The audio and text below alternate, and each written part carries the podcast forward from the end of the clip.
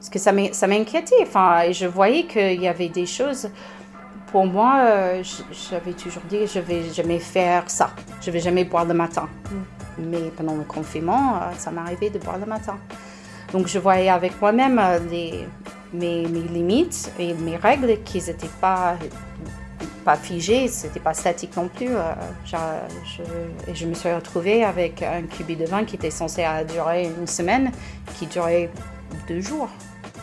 Bonjour et bienvenue sur le podcast Thérapie Entrepreneuriat. Aujourd'hui un épisode différent puisque euh, plutôt que d'interviewer un expert, eh bien on parle témoignage. Donc c'est avec Stacy qui va nous raconter ben, comment elle est euh, devenue alcoolique et puis comment elle s'en est sortie. Donc nouveau format, n'hésitez pas à me dire ce que vous en pensez, si vous voudriez plus de témoignages, j'en ai déjà un autre de prévu. Euh, mais voilà, je me dis que ça peut être intéressant aussi d'écouter des gens qui ont eu les problèmes que nous, des fois, on accompagne. Euh, ou qu'on pourrait accompagner ou qu'on voudrait accompagner, et puis voir comment eux ils sont euh, sortis de tout ça, comment ils ont vécu la chose. Ça nous sort un peu de tous nos biais, nous, de, sachants, etc. Et ça nous permet bah, de nous mettre un peu plus à la place aussi euh, de nos clients. Donc dites-moi ce que vous en pensez. Encore une fois, j'ai fait des notes pour le podcast puisque Stécie parle de plusieurs choses, notamment par exemple des critères d'une addiction du DSM5. Donc il y a des notes dans le podcast. les notes sont accessibles dans la description. Je vous souhaite à toutes et à tous une bonne écoute. Stécie. Bienvenue sur le podcast Thérapie et Entrepreneuriat. Donc un, épisode euh, un peu particulier aujourd'hui puisqu'on sera plus en mode témoignage. Parce que euh, toi Stécie, avec toi on va parler alcoolisme. Oui. Et addiction. Et addiction, plus largement. Oui, plus largement. Un, un thème moi que j'avais envie d'aborder parce que euh, bah, en fait on n'en parle pas trop. En... Vraiment on parle beaucoup de l'addiction au tabac. Mais on va pas plus loin que ça en hypnose parce que souvent bah, c'est pas trop notre boulot ça va plus être les euh, psychothérapeutes, psychologues, addictologues, médecins. Et euh, nous, on le, on le travaille pas trop, mais je me disais que j'allais euh, ouvrir le podcast. Alors des fois, je vais balancer des petits mots anglais parce que Stécie est ma prof d'anglais. tu es américaine. oui, je suis américaine. Et ça, ça, ça s'entend pas mal, je pense, avec mon accent, mais voilà. Je vais essayer de t'impressionner avec des mots anglais, du coup. Oui, oui. J'adore. Bah vas-y, Stécie, bah, si tu veux te présenter. Ok. Euh, bah, je m'appelle Stacy, je suis américaine et je suis française maintenant aussi depuis, euh, depuis l'année dernière. Euh, j'habite à Saint-Étienne depuis 12 ans. Voilà, ouais, dès, le, dès le début en fait. Et je suis abstinente de l'alcool depuis juin 2020 et du tabac depuis juillet 2020. Voilà. T'as enchaîné oui. Tant qu'à faire. Oui. bah, en fait, c'est plus facile. C'était, enfin, je trouvais c'était dur de continuer à boire et essayer d'arrêter les cigarettes. Et puis, euh, j'ai arrêté l'alcool et j'avais plus trop envie des, des cigarettes, euh, enfin, surtout en soirée. Donc, euh, mm. c'était, c'était le moment. Voilà. Tu dis abstinente. Est-ce que le mot est important pour toi Tu sais, des fois, nous, on fait des grandes théories sur il faut il faut dire qu'on est, il faut pas dire qu'on est non fumeur, il faut dire qu'on est libéré du tabac. ouais, mais le mot abstinence c'est un mot que j'emploie depuis j'avais fait la formation euh, d'être patient expert en addictologie. Euh, moi, je, je, préfère de dire sobre, mais en fait, euh, j'ai compris que en français, ça ne voulait pas dire exactement la même chose, parce que pour moi, abstinent en anglais, c'est plutôt de, du sexe. Oui. Voilà. Donc, ça peut être aussi pour ça. Oui, mais on, on, utilise ce mot précisément en anglais pour ça, donc c'est bizarre de, de, de, dire. Donc, euh, mais j'essaie d'utiliser mes mots. Euh... Oui, parce que sobre, c'est juste les périodes où on ne boit pas finalement. Mm. Euh, ça peut être une soirée où on est sobre, mais on continue à boire le reste du temps. Quoi. Ouais, mais ouais, je, je, suis sobre pour le reste de ma vie. C'est une période de, sobriété, voilà. Um, mais, euh, mais euh, après, euh, oui, je, je, dis notamment abstinent de, de l'alcool, mais c'est tous les produits, mais j'aime bien le préciser quand même parce que c'était le produit qui me posait le, plus, le plus grand souci de, de, de tous les produits. Voilà. Alcool, ok. Comment ça, comment ça a démarré pour toi? L'alcoolisme ou de l'abstinence? L'alcoolisme, du coup. Est-ce que c'est comme, un peu comme moi, nous on était très quand j'avais entre 16 et 20 ans, très binge drinking. Euh, mhm. On buvait beaucoup en soirée, il fallait boire le plus vite possible. C'était une période assez particulière. On a à peu près le même âge, toi et moi euh, Ouais, j'ai 36 ans et toi Ouais. Euh, ouais, là, je pense qu'on est obligé d'employer des mots anglais du binge drinking, quand on parle de craving, c'est des mots qui n'existent pas trop en français, donc on est obligé de, de prendre les anglicismes. bah, je commençais. En fait, c'est un peu plus compliqué aux États-Unis par rapport à la France parce que pour nous, c'est illégal de boire avant 21 ans. Donc, c'était difficile de procurer de l'alcool euh, quand on était au lycée. Il fallait avoir euh, soit une carte d'identité fausse ou soit, soit voler dans le placard de nos parents, soit avoir un grand frère, une grande soeur pour aller en chercher. Euh, donc, moi, ça a commencé doucement au lycée, mais c'était plutôt des, des je dirais, des narcotiques. Enfin, parce que pour nous, euh, maintenant, il y a une grande épidémie d'opiacés aux États-Unis, mais c'est parce qu'on on on a tous eu des ordonnances pour des opiacés. Donc ça, c'était vachement plus facile à avoir ça. Des amphétamines aussi qui sont prescrits pour les TDAH, mais tout le monde a, est prescrit ça aux États-Unis quasiment. Euh, donc, du coup, euh, ça c'est. Et puis, si tu es obligé d'en chercher un dealer pour avoir des bières, acheter de cocaïne aussi en même temps, pourquoi pas? Enfin, donc du coup, je dirais que l'alcool, c'était pas vraiment un problème parce que tout était disponible. Euh, c'était plutôt euh, à la fac quand je commençais à faire des soirées, comme on peut voir dans les films, dans mhm. des fraternités, euh, ça c'est vrai. Avec les tasses rouges, oui, bah oui, voilà. Et où on a le, éternuoir de bière avec le le tuyau et puis on, enfin, on fait vraiment des... Euh, ça aussi, oui, oui. Ou, euh, Ah oui, l'entonnoir où on se verse directement la bière dans le mhm. bec avec Oui, oui, oui, c'est ça, oui. Ah, c'est une bac dans les séries. non, mais c'est... En fait, euh, le, les gens me demandent est-ce que c'est vrai ce qu'on voit dans les séries? Ben, Souvent, oui. Oui, c'est très juste. mais mon problème est vraiment explosé en, en France. Je suis arrivée, j'avais 24 ans. 23, 24 J'ai quel âge? Bon, c'est pas, pas grave. Euh, mais pour moi, de venir en, France, c'était un peu comme mettre euh, de l'huile sur, sur, un feu, en fait. Parce que là, c'était pas, pas non, enfin, non seulement accepté, mais encouragé. En fait, si tu fais pas l'apéro, bizarre en fait. Et euh, surtout, tu bois un, deux, trois, euh, et puis ça est devenu euh, apéro, et puis tu bois pendant le repas, et puis dix jours, et puis si c'était le repas du midi et tu es en dix jours, tu, vas continuer le dix jours, et puis hop, il est 18 heures, on peut attaquer l'apéro, et ainsi de suite. Donc ça a commencé comme ça le week-end et le soir après le boulot, et puis je ne sais pas si tu as remarqué les dates, mais c'était pendant le premier confinement où j'ai vraiment perdu euh, tout, tout, contrôle, en fait. Ok. Le peu de contrôle que j'ai eu avant le confinement. Euh, ok, parce qu'avant, tu arrivais quand même à, à, réduire les temps ou, Oui, j'étais au travail. Ouais. Donc, euh, j'étais au travail, j'étais au bureau où j'ai enseigné dans des écoles de commerce. Donc, enfin, j'étais bien, bien prise pendant la journée. Euh, et le week-end. Le soir, le soir et week-end? Ouais, le soir et week-end. Et euh, en plus, le week-end, on avait des obligations. Quand j'étais avec, euh, avec mon ex, on voyait des amis, on voyait ses parents. Donc, mm. aussi, c'était un plus encadré. Mais le confinement, où il n'y avait rien à faire les week-ends, les, les journées aussi, c'était plus calme. J'étais à la maison toute seule c'était, c'était un moment difficile et sans, sans les encadrements ou oh non je peux pas parce qu'il faut que je conduise ou non je peux pas parce que au moins je dois arriver à pas bourrer euh, et puis on, va faire l'apéro c'est pas grave mm. après. Euh, j'avais perdu toutes ces limites de, des, règles entre guillemets.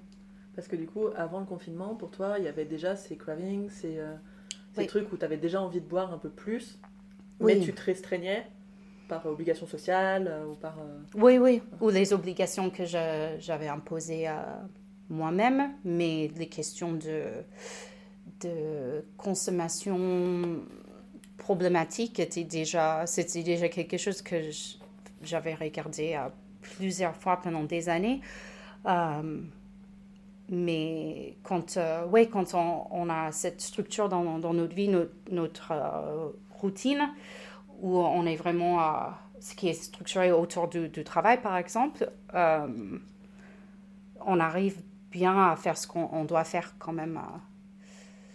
Et, euh, et, oui, sans ça, sans ça, avec le confinement, c'était c'était dur. Il y, a, il y, a, des gens où c'était l'inverse pendant le confinement. Ils ont bien arrêté de boire parce qu'il n'y avait pas cette obligation de sortir, de voir des gens, de prendre des verres. Mm. Mais pour moi, c'était ouais, l'inverse. Ouais.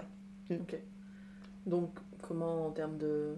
Comment tu définis l'addiction, toi, pour toi? C'était un nombre de verres obligatoires par jour? C'était le manque? C'était quoi? Euh, J'aime bien dire aux gens, euh, si tu bois un verre et c'est un problème pour toi, c'est un problème. Et j'ai su euh, pendant ma formation de patient expert, j'étais, j'étais pas loin en fait du piste de définition d'addiction. Si je te demande par exemple, pour toi, qui, qui est un alcoolique? Ça ressemble à quoi? Qu'est-ce que tu, tu ah, bah le...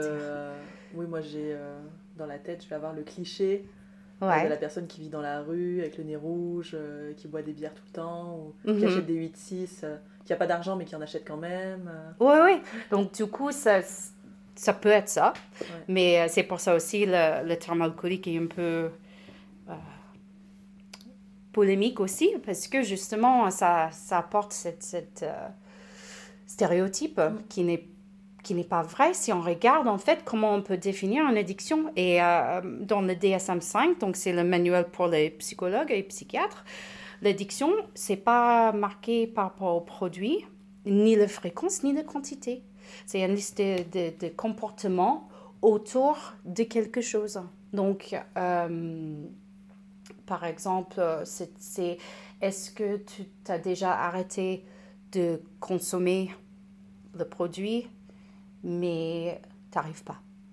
Mm. C'est-à-dire, est-ce que tu te réveilles et dis aujourd'hui je ne bois pas mm. et tu peux pas tenir cette promesse à toi-même? Je cochais cette case. Est-ce que tu as. Enfin, il y a 11. c'est une liste de 11 euh, comportements ou caractéristiques autour d'un de, produit ou comportement qui qualifie une addiction. Euh, je ne m'en rappelle plus euh, je les mettrai dans, les notes du podcast. Ouais, le DSM-5. Euh, donc, pour moi, c'était pas... Euh, il y avait un autre qui, qui était très important pour moi, c'est est-ce que tu essaies de, de, modérer ou euh, contrôler la consommation, mais tu consommes plus que tu voudrais. Et ça, c'était aussi, ça, mm. c'était un grand oui. Donc, il y avait des mois où je faisais des mois secs, c'est à la mode le Dry January ou mm. Sober October euh, c'est surtout après, par exemple, en janvier, après la période de fête où on est tous. Euh... full. full of food, full of drinks. Full, just full, full, full.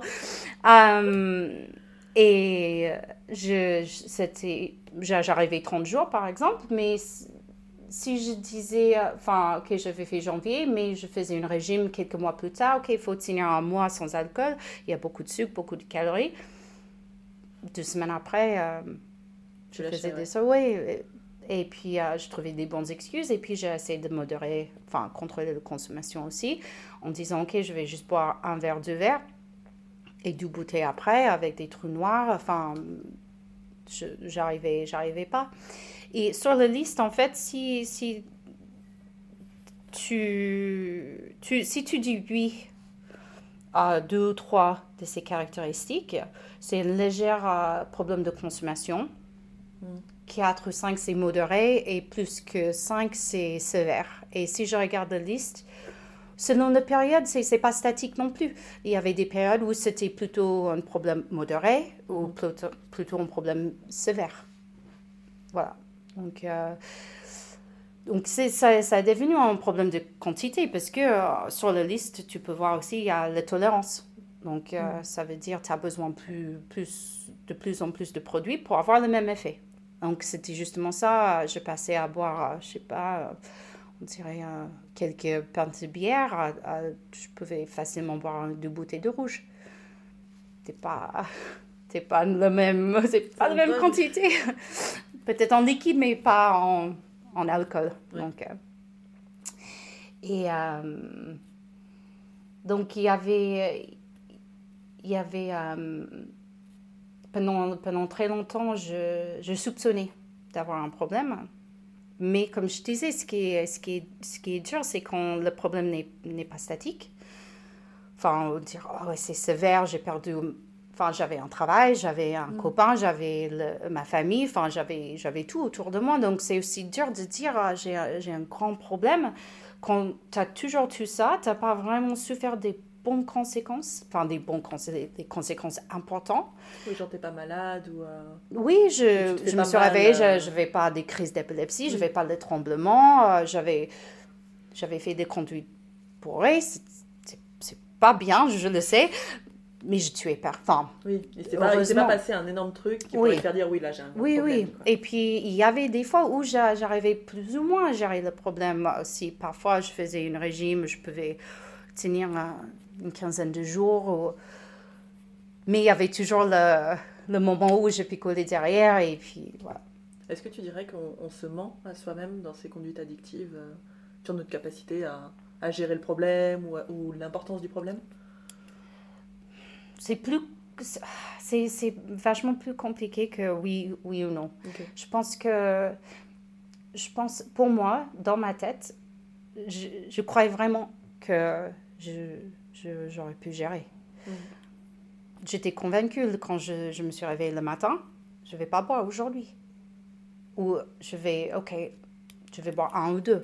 Enfin, c'est, c'est pas un mensonge avec l'intention derrière. Enfin, de. Oui, oui. de- Il n'y a pas l'intention de te mentir. Tu Non. étais convaincu Non. au début Oui, que oui. c'est ok. Oui, oui, c'est ça. Et euh, je voulais revenir à, à quelque chose, mais je. On était sur le confinement à la base. Oui, euh, non, non, c'était. euh, tu m'avais demandé euh, pour. pour l'alcool. Bon, bon, bref, c'est pas, c'est pas grave, si ça revient. Donc, du coup, oui, dans, dans, dans ta tête, c'est, vachement plus compliqué que, que oui ou non. et je pense qu'il y a beaucoup de gens qui, qui pensent que enfin, les gens avec des problèmes de consommation, on, on est en train de mentir. Enfin, je, mais on, on est, on est convaincu, convaincu aussi que qu'on peut gérer et on veut gérer, mais on n'arrive pas. Et c'est pour ça on coche cette case sur la liste des DSM. Je m'appelle ce que je voulais dire aussi, euh, c'est que c'était plus dur avec l'alcool aussi en France. C'est parce que les gens autour de moi buvaient euh, autant que moi, Mm. ou plus, hein, ou, des, ou d'alcool plus fort. Donc, du coup, euh, quand tu as tout le monde autour de toi qui est hein, toujours en train de te servir des verres et tu le vois bourré comme toi tout le temps, c'est dur aussi de. de- on- on peut- j'avais perdu le, le. Comment dire? Peut-être tu peux m'aider à trouver mes mots. Euh, J'avais j'ai- j'ai Pas l'impression métrique pour mesurer, mais en fait. pour toi c'était devenu une normalité en fait. Oui, tous ça groupes d'appartenance Ouais. étaient comme ça, donc en fait c'est pas anormal quoi, puisqu'il y a pire. Oui, oui, exact. Et puis, euh, j'étais en couple et quand tu es en couple avec quelqu'un et la personne en face est en train de dire non, tu pas de problème. D'accord. Parce que lui il avait le enfin, même problème du coup ou vous, oui. vous étiez tous les deux dans ce truc là Oui, Ouais. oui, oui. Et puis, je pense, euh, s'il y avait une période où je dis non, mais on, on boit trop, euh, Mhm. et l'autre, oui, je suis d'accord. Et puis, il y a une qui. Enfin, c'est. euh, c'est- marrant aussi comment on peut trouver des, des raisons euh, pour, pour voir quand on, on est content, on est malheureux, enfin, on, on est triste, on, est, on peut trouver, toujours trouver euh, une excuse. Donc, euh, s'il passe une mauvaise journée, je vais aller boire un verre euh, parce que j'ai passé une mauvaise journée. euh, oh, ben, je viens avec toi. Donc, du coup, euh, ou, ou l'inverse. Donc, on était tous les deux dans le même délire. Donc c'est peut-être difficile de s'en sortir quand euh, bah, Aussi. t'as pas un, un soutien, enfin ah, quelqu'un qui boit pas par exemple à côté, ça aurait peut-être pas été pareil, t'aurais pas eu la même Oui, oui, oui. vision des choses. Mm. quoi. Oui, c'est sûr. Et euh, c'est et c'est- c'est aussi dur euh, quand tu essaies de faire. Enfin, je- c'est dur quand, quand j'essaie de faire des efforts euh, et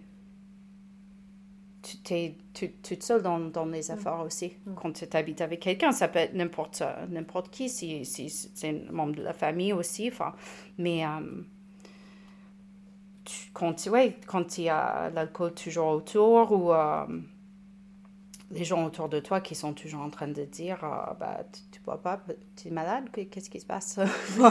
T'es pas drôle. T'es pas drôle, t'es enceinte?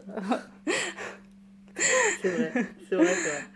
Ok, et hum, est-ce que tu as pu parler de ça à ce moment-là à des gens euh, extérieurs à ton couple, euh, des potes, des, de la famille, ou c'est quelque chose que tu gardais plutôt pour toi?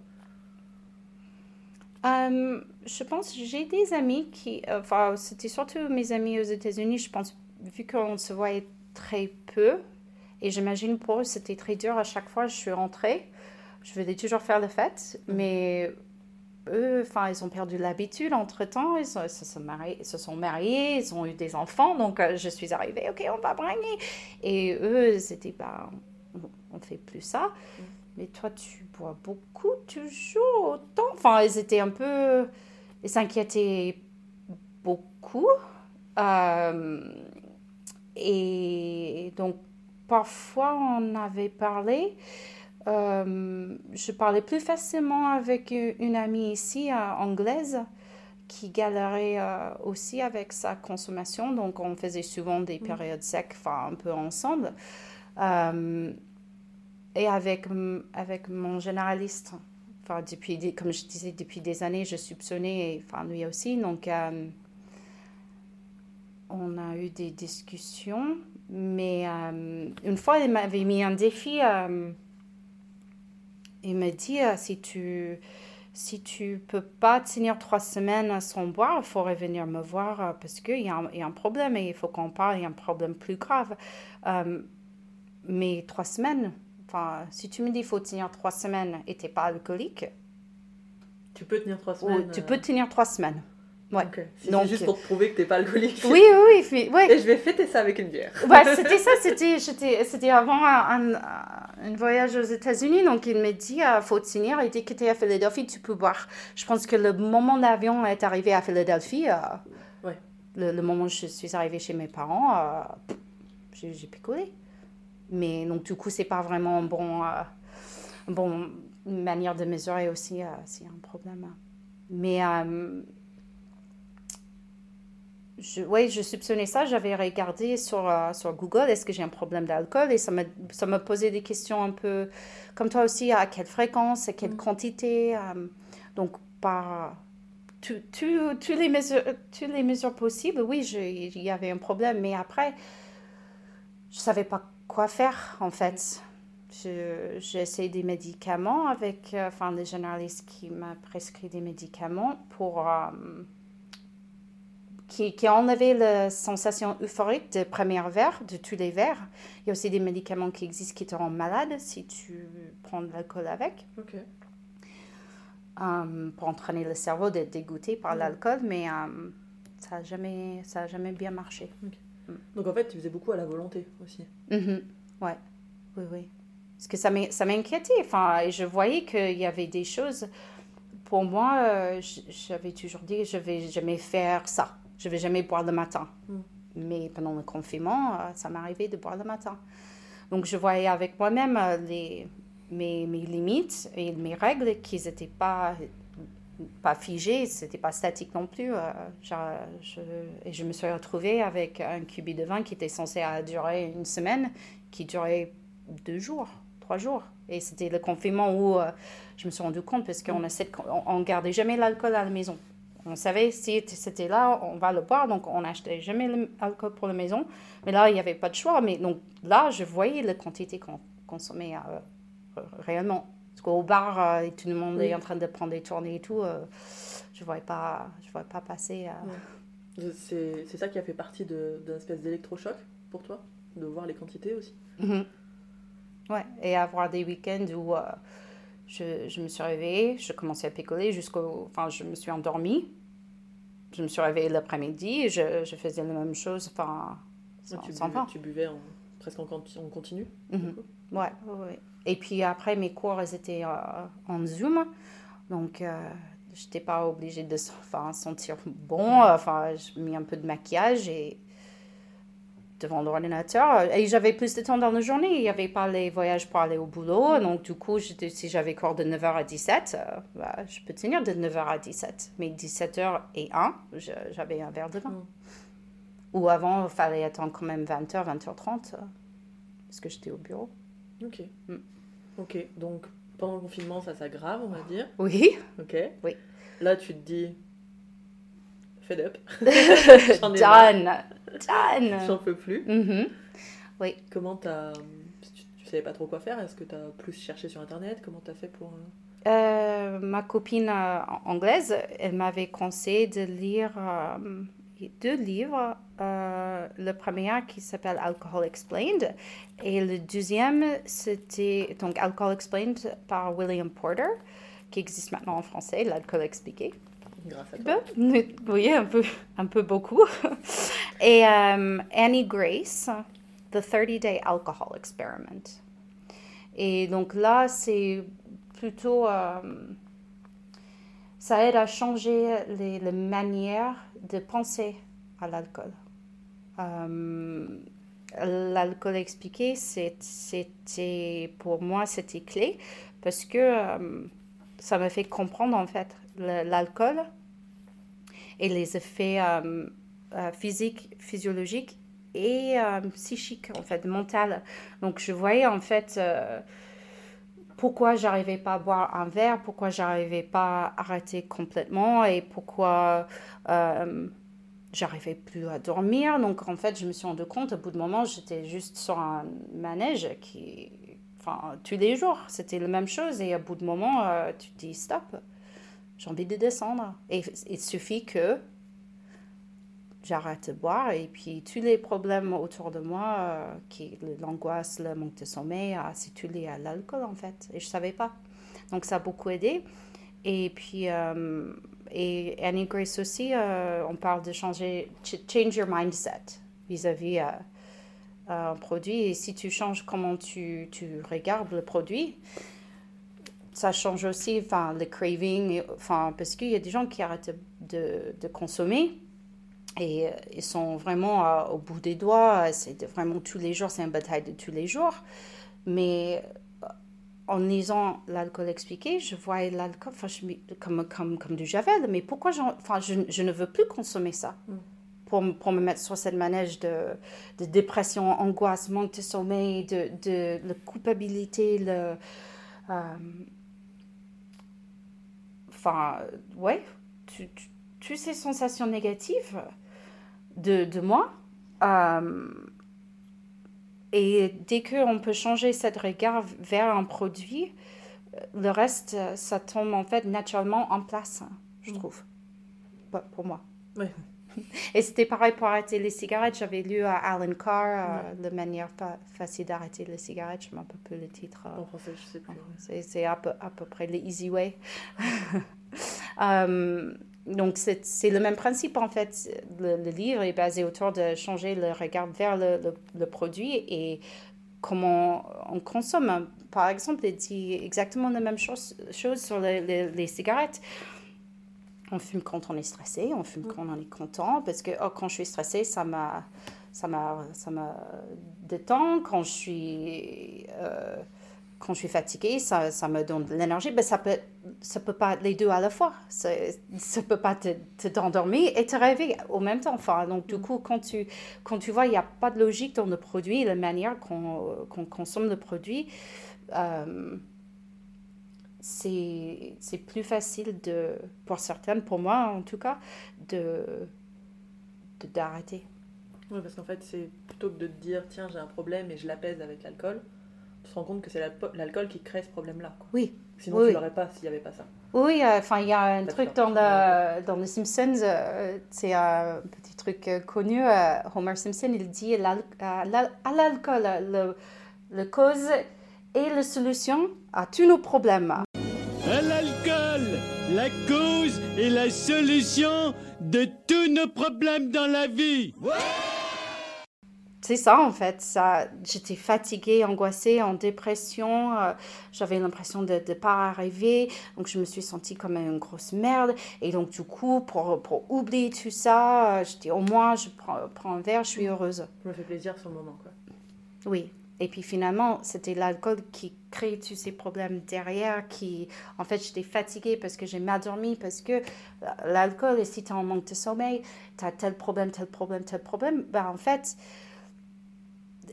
je pense que j'avais lu une statistique, c'est 70% de dépression et, et angoisse est créé par le produit même, enfin l'alcool dans, ces cas. Il n'y a que 30% euh, qui, de, de, gens qui ont cette comorbidité, c'est-à-dire enfin, un problème derrière de dépression, d'anxiété.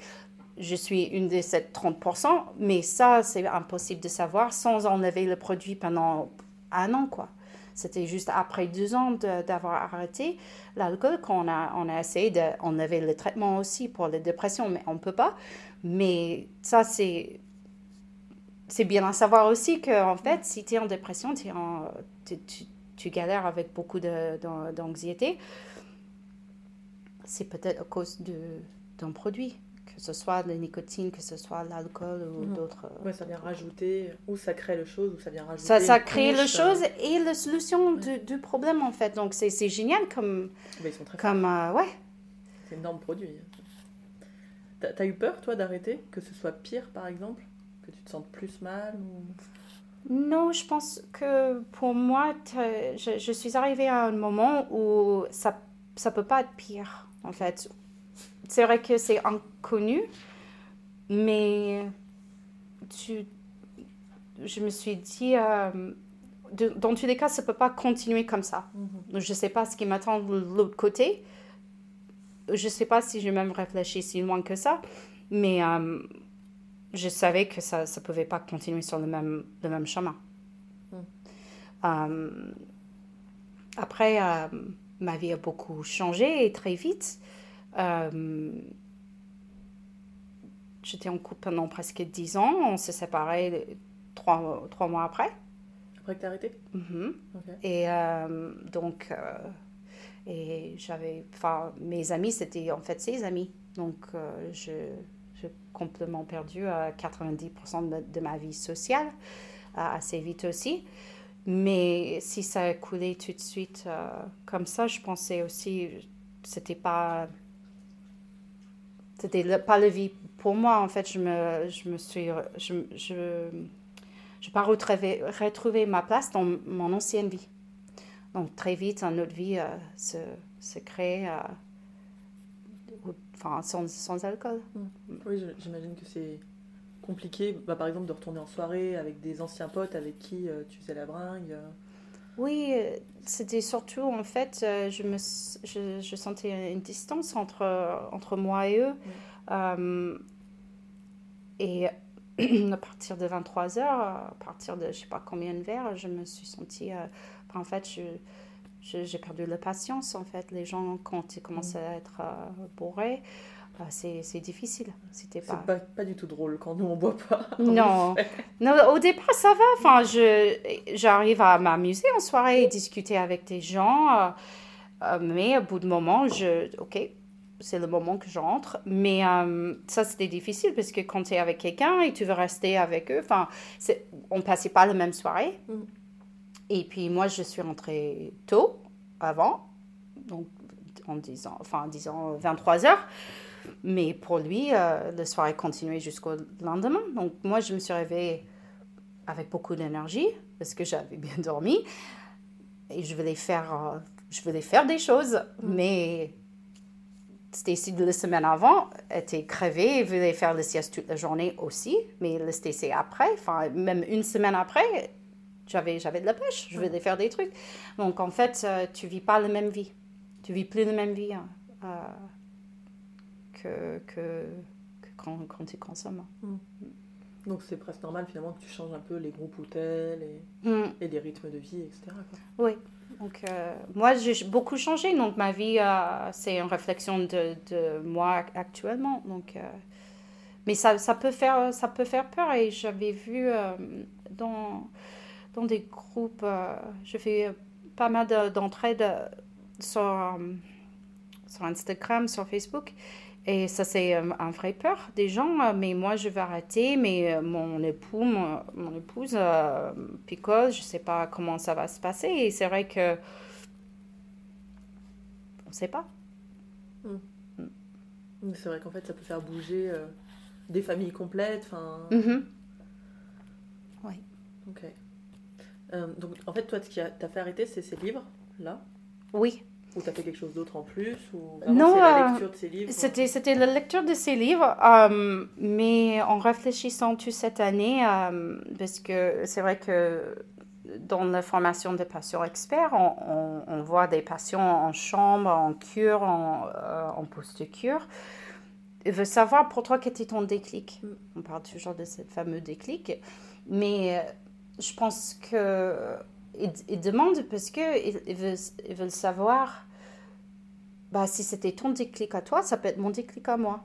Donc, c'est bien de tout, tout, es- tout essayer pour voir si, en fait, est-ce que ça peut marcher pour moi, ça peut marcher pour moi. Mais je pense que finalement, c'est, euh, c'était juste, ces deux livres, c'était les gouttes d'eau que j'avais Mm. besoin de faire déborder le vase qui était le déclic. Donc, du coup, euh, c'était une accumulation de tout ce que j'avais vécu, tout ce que, tout ce que j'avais déjà lu sur Internet, tout ce que j'avais parlé autour de moi. Et enfin, finalement, là, ces deux livres, ça, il y avait un sens. Ouais. Oui, c'est- en fait, c'est pas un déclic unique, quoi. Non. C'est un ensemble de, de choses que tu as fait avant, de questionnements que tu avais, tu en as parlé à ton médecin, il y y, a plein de choses qui sont Oui, passées. oui. Donc, du coup, euh, ce que je parle de ce, ce déclic, c'est facile pour quelqu'un de l'extérieur ou même. euh, mais même euh, le, le même copine, hein, je, elle sait que maintenant j'essaie de réduire euh, le caféine, ce qui est, ce qui est dur. Et, et elle a dit, mais c'est drôle parce que tu n'as pas galéré avec l'alcool ni les cigarettes comme tu galères avec la caféine. Et je, je réfléchis un moment, mais je dis, ben, la dernière fois j'ai arrêté, j'ai arrêté. Mm. Mais chaque fois avant, où je voulais arrêter, mais je n'étais pas capable. Oui, en fait, c'était des en fait. années de, ga- de galère. galères, Ouais. mm. Oui. Mais on, on parle, on parle de, de ce déclic et Oui. ce, moment génial. Et c'est vrai, c'était ça. Mais il y avait toutes Oui, les c'est fois vrai avant. On a Mm. tendance à, à regarder le truc un peu, bah, comme beaucoup en fait, de- quand on voit les stars à la télé, les trucs comme ça, on Ouais. le côté trop bien, Ouais. et on oublie les années de galère avant, Oui, à oui. essayer, essayer, et pas y arriver. Quoi. Ouais, on dit la sobriété spontanée. Mais en fait, oui, c'était ça la dernière fois. Mais pas tous les, les centaines de fois avant. Mm. Donc, euh, Est-ce que tu as eu après, après des, des cravings, des, non. des trucs comme ça? Non, non, et c'est pour ça, je pense que ces, ces livres, par exemple, euh, de, de, Will- de William Porter et Alan Carr, je dois te dire William Carr, euh, c'était intéressant, ouais, le mariage des deux. Euh, c'était intéressant parce que ça a changé complètement mon regard sur les produits. Je n'avais pas des cravings pour, pour alcool, je pense toujours des cigarettes. On avait parlé l'autre jour. euh, L'alcool, je peux servir des verres. Je même parfois, je, oh, un verre de vin, je, je vais sentir pour, enfin, ça me, ça, ça, me, ça, ça fait tourner le ventre un peu. j'a- J'avoue, l'odeur, ça ça m'attire plus du tout comme, comme avant. Mais l'od- l'odeur des cigarettes et parfois quand je je suis pas bien et j'ai envie de changer mon esprit, je dis putain, j'aimerais bien fumer une cigarette. Mm. Je sais que je vais pas le faire, donc je, je sais que je vais pas acheter, je vais pas demander, je vais pas taxer un club, euh, mais j'ai ce moment de j'ai envie d'une cigarette. Mais ce qui est intéressant, ce qu'on apprend dans l'alcool expliqué, euh, ce que, ce que j'ai jamais entendu expliquer comme ça avant, c'était en fait un craving, ça ne vient pas de nulle part. En fait, on- n'est pas en train de subir un craving. En fait, il y a quelque chose qui se passe dans la tête. C'est une chaîne de, de pensées qui, qui nous amène à un craving. Donc, si tu peux te retirer et regarder tes pensées un peu, un peu de loin, un peu, un peu de l'extérieur, je peux très facilement dire bah, j'ai envie d'une cigarette, mais j'ai pas cette sensation en moi où je vais, je vais perdre le contrôle. Donc, parce que être en obsession dessus. euh, j'observe mes pensées et pourquoi, pourquoi, pour, qu'est-ce qui, qu'est-ce qui m'a amené ici en fait? De, de, de dire ça dans ma tête, j'ai envie d'une cigarette. Ça peut être une pensée ou une émotion, Oui, un, Mhm. ennui, un- une sensation, un truc comme ça. Ouais. Ou voir une habitude, oui. un truc ancré. Oui, genre ouais, quelques j'ai trop mangé, euh, euh, je, je trop vais mangé, fumer, euh, ouais, ou, euh, ou sortir de table au bout de moment pour prendre un peu d'air. ben, on peut très facilement prendre un peu d'air. Sans clope. c'est entre autres, peut-être, je sais pas. non, on va pas dire ça. Non, non, c'est génial. Euh, mais c'est c'est ça qui est. Enfin, je, je pensais, bah oui, qu'est-ce qu'on fait avec des cravings? Parce que j'avais ces cravings où je- je- j'avais des pensées obsessionnelles sur euh, l'alcool toute la journée. Ah, j'ai trop hâte de, de partir du boulot parce que je vais. Et puis, euh, oh, j'avais senti en fait. Donc, l'alcool, c'est un dépresseur. Donc, ça va ralentir le- les pensées, le, le- le corps, euh, le cerveau. Donc, pour compenser, le cerveau va relâcher des euh, stimulants. Mais je me suis rendu compte, au bout de moment, j'avais déjà le- le- l'effet stimulant de mon cerveau avant de boire le premier verre. Donc, le cerveau est déjà en train de préparer pour boire. Donc, c'est c'est tellement, enfin, le physique est tellement dépendant sur le mental dans ces situations. Euh, Enfin, j'avais le cœur qui battait plus vite, je sentais, je tremblais un peu. Enfin, j'avais vraiment euh, comme des effets, comme si j'avais pris un produit stimulant. Euh, donc, quand tu, quand tu, tu le lis en noir et blanc, en fait, tu as, ça parce que tu as ça et c'est parce que tes pensées t'ont amené là. C- Ça, ça m'a aidé à, à prendre cette, cette, euh, cette recul, d'être capable de, de mes pensées et de- d'éviter des cravings. Après, je sais pas, enfin, de savoir aussi que je, je fais confiance en moi maintenant que je vais, je vais pas aller acheter une cigarette, je vais jamais refumer, je vais pas prendre ce risque ça aussi, ça, ça aide aussi d'être, ça m'aide aussi d'être rassurée en soi-même. Puis tu disais, euh, on en parlait la dernière fois, c'est euh, le fait de, de voir noir sur blanc et puis que tu peux faire quelque chose pour ces Oui. cravings et que t'es pas euh, dépendante de ça, que c'est pas forcément. euh, t'as as un potentiel d'action dessus, ça aide Ouais. aussi. Oui, oui, ce qu'on avait dit, je, je ouais. pense que la discussion c'était est-ce que c'est une maladie ou ça. pas? Est-ce que l'addiction c'est une maladie ou pas? Mm. Moi, je je crois pas, mais euh, si, enfin, je pense pour, pour avoir le pouvoir sur quelque chose, c'est tellement euh, une force. Euh, donc, si, si, si ça aide des gens de dire, enfin, et a- je suis sûre qu'il y a des études dessus que c'est une maladie, bah ok, bah on peut soigner une maladie. Pour moi, je ne je voulais pas être victime de, de, de maladie. Mm. Pour moi, je me suis dit, j'ai un problème avec un produit addictif. L'alcool, ça fait peur en fait.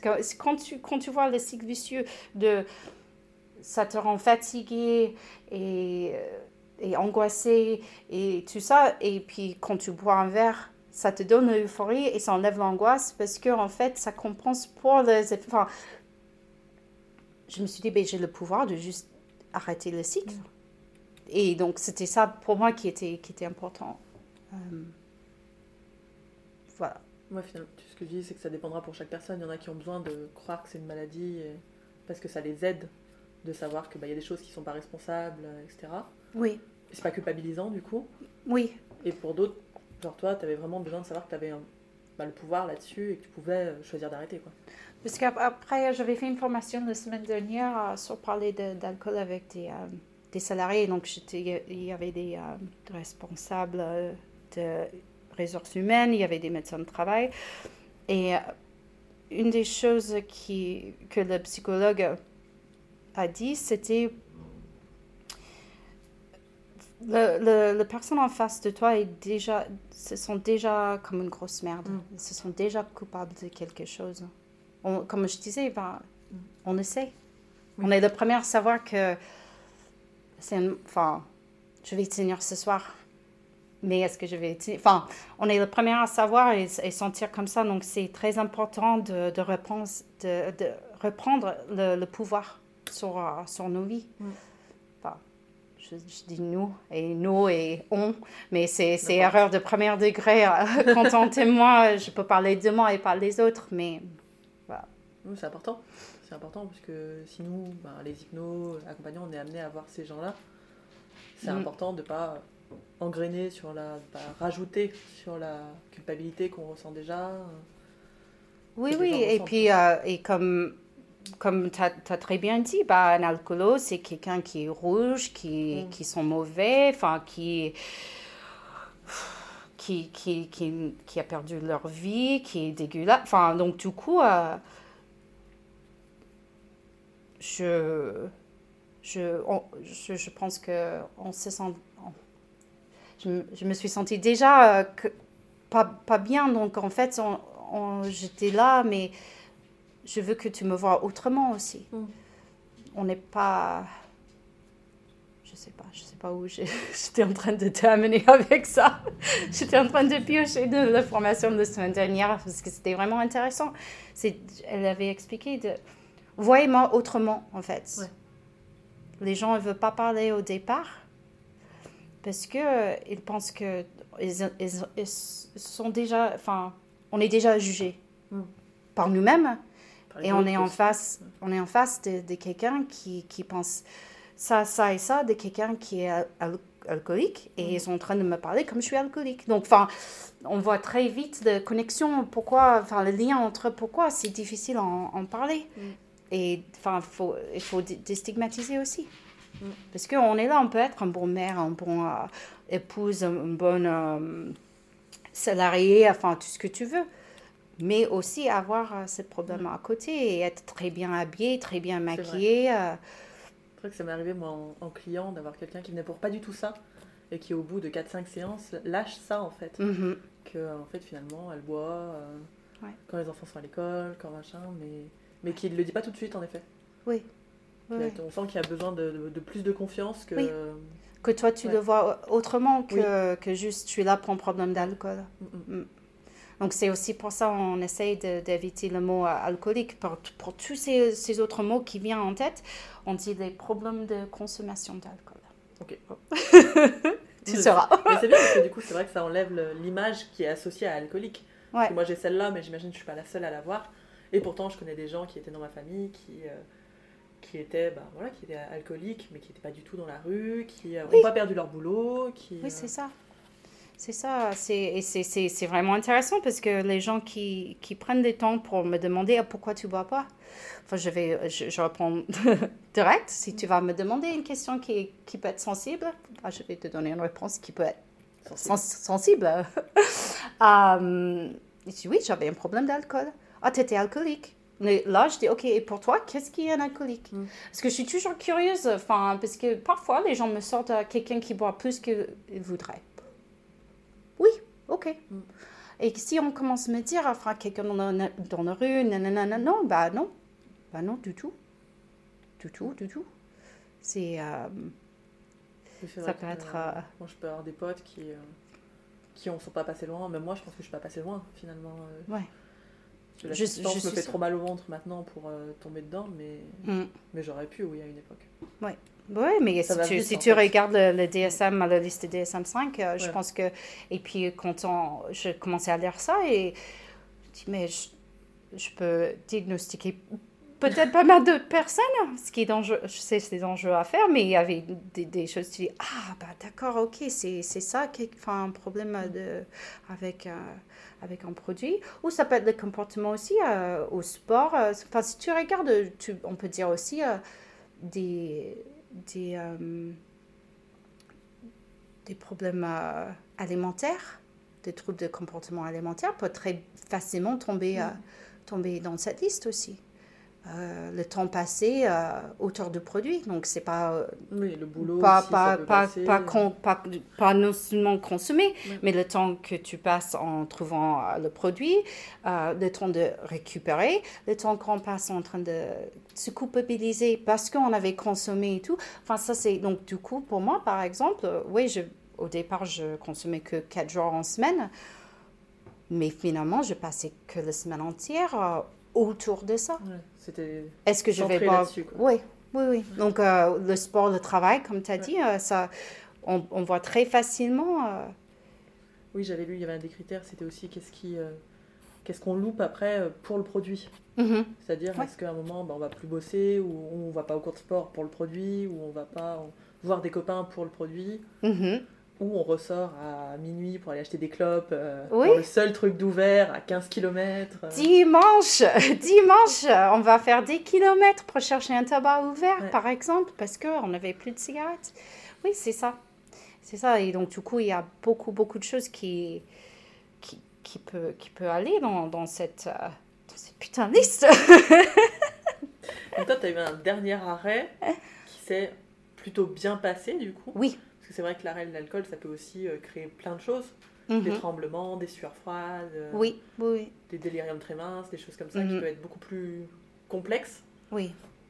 Par rapport à d'autres produits, Oui. euh, Par rapport au tabac, bah, par exemple, où il y, Oui. aura, il y aura quand même moins de ouais, ouais, il y a pas. symptômes Mhm. d'arrêt, quoi. Oui. Ou alors qui vont durer moins longtemps aussi. Ouais, l'alcool, ça peut aller jusqu'aux 8 jours, il me semble. Donc, du coup, les gens qui font une cure complète, c'est deux semaines euh, sous médicaments. Moi, je n'avais pas de dépendance physique dans ce sens euh, un peu classique de un vrai, euh, vrai détox. euh. Donc c'est un peu comme pour le tabac, il y a une dépendance psychologique, Mhm. comportementale et physique. Oui. Oui, oui. Je pense que c'est quelque chose qui, qui, qu'on peut retrouver dans, Toutes les addictions, ouais. Donc, j'avais, j'avais pas assez. Pas, pas les grands signes. Enfin, c'est quelqu'un qui est, qui est dépendant physiquement et ils ont, ils ont besoin de, de faire faire un cure. Mm. Parce que sinon, tu peux mourir euh, pendant, pendant la période de sévrage. Euh, mon sévrage, c'était un peu. En fait, chaque fois on a un goutte de bois, c'est, c'est le sévrage en fait qui commence à s'installer. Donc pour moi, le sévrage, c'était pas plus pire que le sévrage classique où il y avait une semaine de sommeil qui était perturbée, euh, l'angoisse, mais aussi, enfin, j'étais Oui, déjà. était déjà avant. Oui, j'avais déjà le médicament pour Ouais. ce qui. Donc, du coup, euh, euh, en fait, ça, ça passait facilement. Mais je pense que si, si j'avais su euh, les, les traitements en France avant, j'aurais pu très facilement aller en cure et post-cure, mais euh, peut-être mini-cure et puis post-cure 4, semaines, 5 semaines. euh, mais euh, je ne savais pas. Et en plus, vu que c'était pendant le confinement, euh, Mm. je pense que c'était vachement plus compliqué. J'avais trouvé un psychiatre addictologue qui m'accompagne depuis, hum, je pense, ça doit être février ou mars 2020. En fait, vraiment, euh, j'avais ma place, je pense, grâce au confinement. Et il m'a jamais proposé. Mais peut-être si j'avais galéré jusqu'au. Enfin, j'ai arrêté, on était ensemble, pendant six mois. Euh, c'est toujours mon psychiatre de toute façon, mais euh, donc je n'ai jamais arrivé à ce moment-là, mais euh, je pense vous avez vraiment de la chance en France d'avoir la possibilité d'aller être soigné gratuitement. Ouais, c'est vrai qu'aux États-Unis, c'est- quand même beaucoup plus cher. Oui, là, je pense que c'est 2000, 3000 par Ouais. jour. euh, donc, euh, et là, euh, le problème d'opiacés, ça a pris vraiment beaucoup de place aux États-Unis. Je ne sais pas si les gens vont, vont faire soigner au- en clinique, mais euh, je trouve euh, vous avez vraiment une force et de la chance en France de, de, de- et puis en plus euh, un petit peu plus loin si obligé de si tu es obligé de, de faire de te faire arrêter par la de se mettre en caisse. Les expressions euh, plus. Donc se mettre en caisse, arrêt de travail. parce que tout le monde n'est pas ligérien stéphanois. Désolée pour vous. Ouais, ouais. euh. Tu peux en fait. Aux Oui, États-Unis, c'est pas possible. Donc, euh, vous avez vraiment de la chance pour ça. Donc, euh, j'avais vu un peu de ça avec ma formation aussi euh, Mm. dans les hôpitaux euh, et euh, d'autres patients qui, qui témoignaient quand on, faisait des visites en chambre, mais parlaient d'autres cures. Parce que après, l'alcool, par exemple, c'est les gens sont obligés souvent de faire plusieurs cures et post-cures. D'accord, c'est rarement en une fois. euh, Non, je pense. Non, non, non. Mais c'est les gens qui cherchent toujours d'avoir ce, ce- ce fameux déclic. Oui. Et puis, si on peut dire, enfin, à chaque fois tu fais cure, post-cure, c'est c'est pas un échec, c'est juste un autre goutte dans cette, cette vase, en fait, qui t'amène vers un but qui va arriver, mais on ne sait pas, peut-être pas quand. Et peut-être c'est pas cette fois-ci, mais peut-être la fois d'après. Ou peut-être il n'y aura pas une fois d'après. C'est difficile de dire rester motivé, même si je pense que c'est pas la motivation qui compte là, mais d'y croire encore qu'on peut s'arrêter peut-être à un moment. Oui. Mais c'est pour ça aussi, euh, nous sommes là, les patients experts aussi, et les gens qui témoignent euh, avec notre récit thérapeutique. c'est, euh, c'est, c'est de dire, bah, ça peut prendre du temps. Ouais. Ça peut prendre des années, mais regarde, regarde, il y possible. a, c'est possible, il y a un vie après, et il ne faut pas, faut pas lâcher. Il faut continuer à croire. On dit euh, aussi, euh, les gens qui ont des problèmes de- d'addiction euh, ou euh, de consommation d'un produit, c'est un manque de volonté. Mm. C'est pas un manque de volonté. On a la volonté, mais on, il nous manque des outils et on est, on est addict, on est malade si, Si tu veux. ouais. mais on est, on est, on est sous contrôle d'un produit. Est-ce que, est-ce que des fois on veut pas peut-être trop s'en sortir juste avec la volonté? Parce que la volonté ça s'effrite quoi dans la, dans la journée. euh. Le matin t'es euh, rechargé euh, Oui, à bloc, t'es Oui. hyper volontaire, tu dis Ouais, j'arrête. oui, Et bah c'est vrai qu'au fur et à mesure qu'on use notre volonté, bah, tout simplement c'est cognitif après à faire des choix. Mhm. Les choix prennent beaucoup de volonté à résister. Ça prend énormément de volonté de résister. Il y a, pour le peu quand une journée de merde et tout, à la fin de la journée la volonté elle est à zéro. Ouais, euh, C'est hyper dur de. On va manger euh, un peu n'importe comment, on veut manger du sucre, du gras, parce qu'on est, on peut pas, on a plus de volonté de manger une salade. Enfin, non, non, c'est, sûr.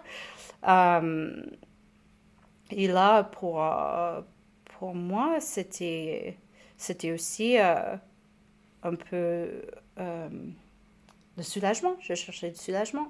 Donc, c'était pas une question de j'avais plus de volonté. Physiquement, j'avais besoin, et mentalement, j'avais besoin d'être soulagée.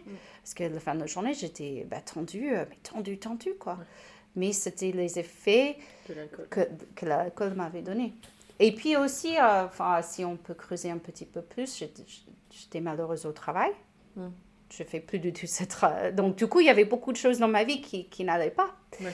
Donc, du coup, aussi, euh, est-ce que tu as besoin d'être soulagée parce que tu es malheureuse? Enfin, après, Oui, il y a beaucoup de choses chaque- qui viennent jouer euh, Oui. en même temps. Ouais. Et qui aussi peuvent. Parce que, on sait pas, mais peut-être t'aurais changé de boulot si t'avais pas euh, bu. Enfin, tu vois. On- Oui. Reviendra pas sur le passé, mais, Oui, oui. mais ça vient cacher plein oui. de choses aussi. Euh, Ouais, là, faire en sorte que tu mais là, décisions. en mode servi. Je- Ouais. Quand, enfin, moi, j'étais en, en mode servi. Enfin, le, le, le seule chose, c'était vraiment de juste tenir la journée. Mm. Enfin, et quand je dis tenir, je ne vais pas dire sans alcool, c'était juste Tenir la journée. tenir la journée. Ok. Voilà. Donc maintenant, tu fais quoi? Donc, patient Oh my expert. Oui. T'as traduit le livre de William Porter. Euh, précision, je n'ai pas Ouais. traduit le livre, mais j'avais trouvé le traducteur pour le livre. Ça existait déjà en français, mais le livre était un En fait, je pense qu'il s'est fait avoir Ouais. et la première traduction n'était pas bon, mais je me fais pas confiance d'avoir fait la traduction, mais j'avais mis en lien avec, avec quelqu'un Un traducteur. euh, avec qui je, je fais confiance. Et donc, du coup, euh, je gère euh, son compte Instagram en anglais et en français. Euh, je, je suis prof de yoga aussi. Euh, je fais des gardes de chat. Je donne des cours d'anglais quand j'ai envie. Euh, et patient expert, c'est pas, c'est pas encore un métier. Ouais. Euh, j'ai un statut, j'ai un joli certificat. Donc, je, je, je vais commencer à lancer mes projets, à accompagner des patients. Euh, je, vais, je vais aller voir à cinq, enfin, dans le coin ici et à Lyon. euh, il y a des structures qui cherchent des patients experts justement pour témoigner, pour, pour accompagner des patients. Mm, On est un peu le traducteur entre les patients et le médecin en fait. On, est, on est entre guillemets les blouses blanches qui parlent de... Enfin, qui, qui sont leur, leur langue à eux Mm. et les patients avec leur langue et on est entre les deux en fait, entre les deux mondes. Euh, donc je vais voir euh, dans quelle manière je peux m'impliquer à- dans des structures ici, mais j'aimerais bien aussi de, de faire quelque chose avec le yoga et euh, avec les gens qui sont en cure, post-cure, euh, au XAPA, au hôpital de jour. euh, parce que je pense, quand on, moi, quand j'ai arrêté de, de consommer, j'avais retrouvé, bah déjà, j'avais beaucoup plus de temps libre, donc il faut trouver... euh, Quelque chose à faire. oui, on a plus de temps et plus d'énergie pour, euh, pour, pour trouver nos, nos passe-temps, pour nos loisirs. euh, et, Donc, je commençais à faire du yoga à fond. Et il y a aussi, euh, j'avais remarqué cette réveil corporel, en fait, et le, le réveil entre le- l'esprit et le corps. Et je pense que je ne suis pas le seul. Mais de toute façon, je pense, moi j'étais plus réveillée dans, dans tous les sens et je veux amener ça aussi aux, aux patients, euh, même si c'est juste euh, comment respirer. Comment respirer et écouter la respiration. Pourquoi je suis tendue et où et pourquoi? Enfin, vraiment juste. Parce que, comme on disait, euh, parfois quand on a un craving, on a un petit acronyme en anglais, ce qui est HALT. Donc, tu peux hungry, angry, lonely, tired. Avoir faim, être en colère, être sentir seul ou, être fatigué. Donc, euh, moi, j'avais fait l'acronyme FESS. Fatigué, euh, je me pensais aux fesses. C'est tout à fait, c'est tout à fait français. Ouais, mais halt, ouais, halt, c'est bien parce que c'est, ça veut dire arrêter. Donc, Ouais. en fait, on va prendre une pause, on va analyser pourquoi on se sent comme ça. Face, ça donne pas exactement la même traduction, mais bon.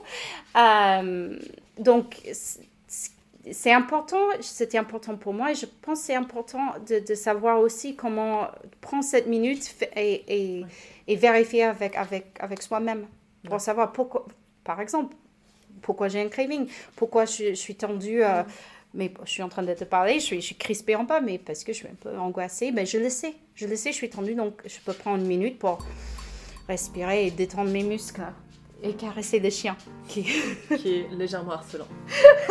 Pas. Lég- légèrement, mais euh, j'aime bien. Ça fait plaisir. Voilà. Ok, merci Stécie. Merci à toi, Est-ce que tu vois autre chose que tu as envie d'ajouter sur ce sujet Euh, je- juste euh, si les gens cherchent une patient expert, euh, voilà, ou s'ils veulent plus. je vais te s'ils poser ont- autrement. Ok. Je te poser la question, la question de fin. Comment est-ce qu'on peut te joindre je suis joignable sur toutes les plateformes. Bah, déjà, Anna, toi, tu mes coordonnées. Je suis sur Facebook, Stacy Leshner. Euh, sur Instagram, alcool expliqué. Et euh, il y a le site web alcoolexpliqué.fr. Euh, et puis aussi en anglais, William Porter. En fait, si tu envoies un message sur Instagram, c'est moi. Souvent, c'est moi derrière. Mais donc, euh, je, je suis là en fait pour, pour toutes les questions, euh, toutes les questions de renseignement. euh, je pense que moi, j'ai pas peur de- d'en parler. euh, et comme, comme j'avais expliqué ma vie actuellement, j'ai beaucoup plus de temps de faire ce, que j'ai envie de faire. Donc, euh, je suis vraiment à fond avec ça. Voilà. Merci beaucoup. Merci à toi. Voilà pour cet épisode. Vous pouvez retrouver les notes dans la description du podcast. Merci pour vos écoutes. Vous pouvez mettre un commentaire, vous pouvez nous dire ce que vous en pensez. N'hésitez pas, que ce soit sur YouTube, sur Apple Podcast ou Spotify, etc. Et puis, n'hésitez pas aussi à mettre 5 étoiles pour faire connaître le podcast ou l'envoyer à des gens que ça pourrait aider ou accompagner. Je vous souhaite à toutes et à tous une très belle journée. Prenez soin de vous.